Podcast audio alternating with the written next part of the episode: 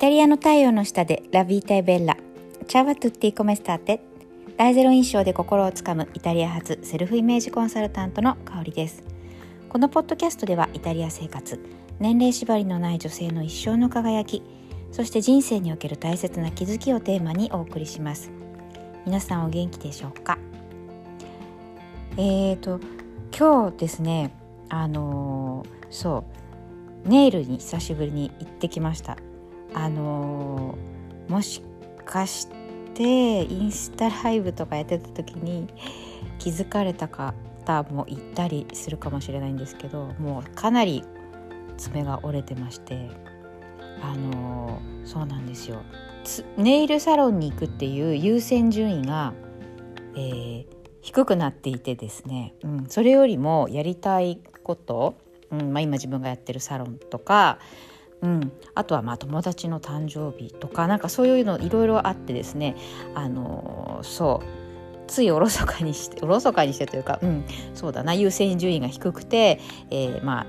やっと行けたわけなんですけどあのー、やっぱり日本のねサービス日本のサービスというか日本のネイリストさんは改めてすごいなって今日も感じました。そう、まあ、マッサージにしてもネイルにしてもあのなんだろうヘアサロンにしてもそうなんですけどやっぱりね日本の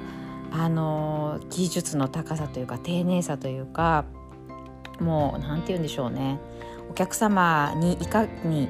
気持ちよく過ごしてもらうかっていうのが根底にあってまあイタリア人がないとは言わないんですけどあるんだと思うんですけどやっぱりね雑なんですよね。そうそう。あのバッファーとかかけられてる時にもう思いっきり皮膚も削ってるし痛いの我慢とか。そういうの結構あって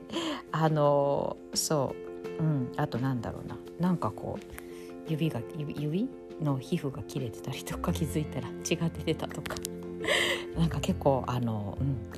えー、サバイバーというか。そんなネイルサロン体験でした。でえーと、そうそうその時にもちょっとね気づきがあったんですけどその話はちょっと次回にしたくて今日は、えー、テーマが、えー、自分軸がわかると住める国がわかる」というテーマでお送りしたいと思います。はいあの、海外移住なさる時って皆さんなさる時な、ました方とかこれからしたいと思ってる方とかってどうやってあのここの国に行こうとかここの国に住みたいってって思いますか、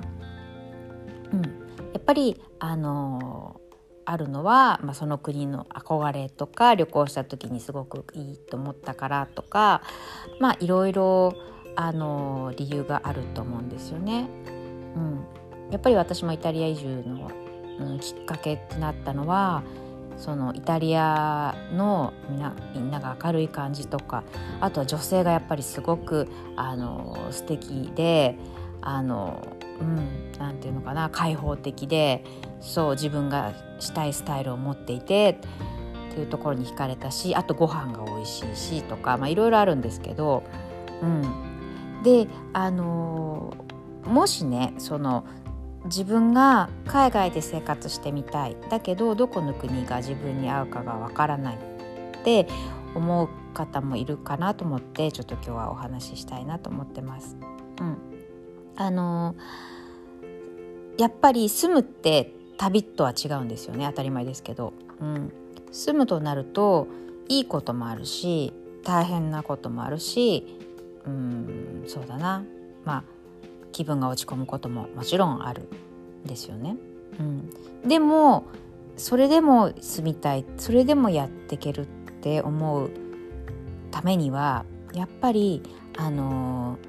ー、自分軸が分かってることがすごい大事だと思っています。うん、そうであのー、この自分軸が分かっていて自分が何が大切なのかっていうのがクリアだと